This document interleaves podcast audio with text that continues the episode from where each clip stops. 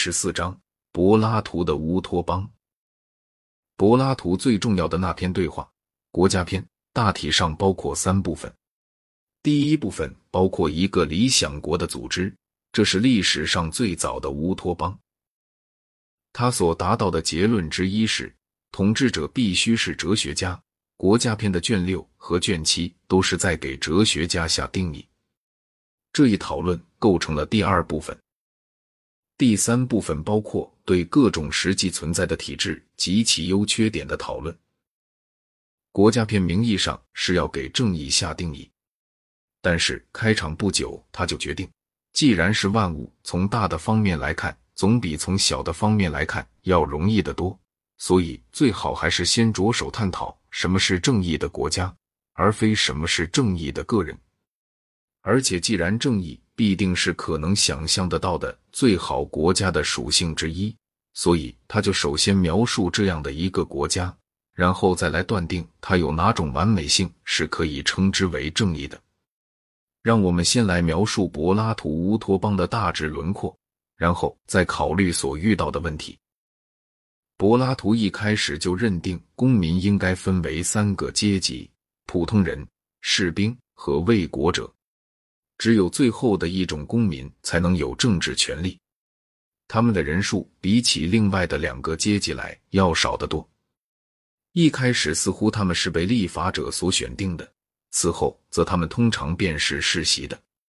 但是在例外的情况下，也可以从低等阶级中提拔上来有希望的孩子；而在为国者的孩子中遇有不能令人满意的孩子或青年时，也可以把他们降级。在柏拉图看来，主要的问题就是如何保证为国者能够实现立法者的意图。他对于这一目的提出了各种建议，有教育方面的，有经济方面的，有生物方面的，也有宗教方面的。但是这些建议对于除了为国者之外的其他各阶级能适用到什么程度，就不太明确了。其中有些很明显的是适用于士兵的。但是大体上，柏拉图所探讨的仅限于卫国者，而卫国者是自成一个阶级的，就像以往的巴拉圭的耶稣会士、一八七零年以前罗马教廷国的教士，以及今天苏联的共产党那样。第一桩要考虑的事，就是教育。教育分作两部分，即音乐与体育，它们每一种都具有比今天更广泛的多的意义。音乐是指属于文艺女神的领域之内的一切事物，而体育则指有关身体的训练与适应的一切事物。音乐差不多与我们所称的文化同样广泛，而体育则比我们所称的运动更要广泛。从事文化是要使人成为绅士，成为正式为英国所熟悉的那种意义上的绅士。柏拉图当时的雅典。在某一方面很有似于十九世纪的英国，两者都有着一个享有财富和社会声势，但并未垄断政治权力的贵族阶级。两者的贵族都必须以他们庄严动人的举止而获得尽可能多的权利。不过，在柏拉图的乌托邦里，贵族的统治是毫无掣肘的。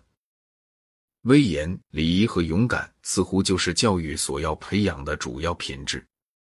从最早的年岁起，对于青年所接触到的文学和允许他们能听到的音乐，就有着一种严格的检查制度。母亲和保姆只能向孩子们讲说官定的故事。荷马和赫西阿德都因为某些原因而不许讲述。首先是荷马和赫西阿德所说的神有时候行为很不好，这是不能起教育作用的。必须教给青年人知道，邪恶绝不会来自神，因为神并不是一切事物的创造者，而只是美好事物的创造者。其次，荷马和赫西阿德的有些东西被认为可以使得读者怕死，然而教育里的一切东西都应该使青年人愿意笑死疆场。必须教给我们的孩子们认识到奴役比死还要坏。因此，他们绝不应该听到好人居然也哭泣流泪的故事，哪怕那是为了朋友的死亡而哭泣流泪。第三，礼仪要求人们绝不可放声大笑，然而，河马提到过那些幸福的神大笑不止。要是孩子们能够引证这段话，那么老师还怎么能够有效的谴责孩子们的嬉戏呢？第四，荷马诗中有些是赞颂盛大的宴会的，又有些是描写诸神的欲望，这些都是有碍于节制的。印泽教长是一个真正的柏拉图主义者，他反对过一首有名的赞美歌中的这样一句话。那些凯旋者们的欢呼，那些饮宴者们的歌唱，这是一段描写天上的欢乐景象的。最后，也绝对不许有坏人幸福而好人不幸的故事。这对于柔弱的心灵可能有着最不幸的道德影响。根据所有这些理由，诗人就应该是加以贬斥。柏拉图于是就提出一种奇怪的关于戏剧的论证。他说。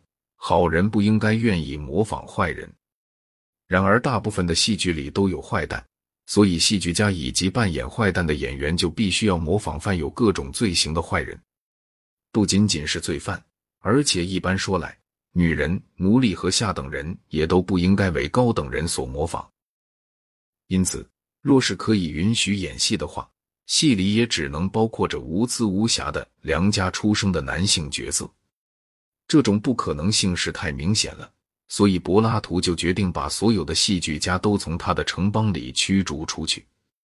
当有这样聪明的可以模仿任何事情的表演先生到我们这里来，并且提出要表演他的艺术和他的诗歌的时候，我们将要五体投地把他当作是一位可爱的、神圣的而又了不起的人物来崇拜。但是，我们也必须告诉他说，在我们的国家里是不容许有他这样的人的。法律是不能容许他们的，于是我们就给他涂上香料，给他的头上戴上绒花冠之后，把他送到别的城邦去。其次，我们就来看他们对于音乐的检查制度。吕底亚的和伊奥尼亚的乐曲是被禁止的，前者是因为它表现了愁苦，后者则因为它是靡靡之音。只有多利亚，因为他勇敢，和弗莱吉亚，因为他有节制的音乐。才可以允许，所能允许的节奏必须是简单的，并且必须是能够表现勇敢而又和谐的生活的。对于身体的训练是非常严厉的，除了烤鱼、烤肉而外，谁都不许吃其他方法烹制的鱼和肉，而且既不许加任何佐料，也不许吃任何点心。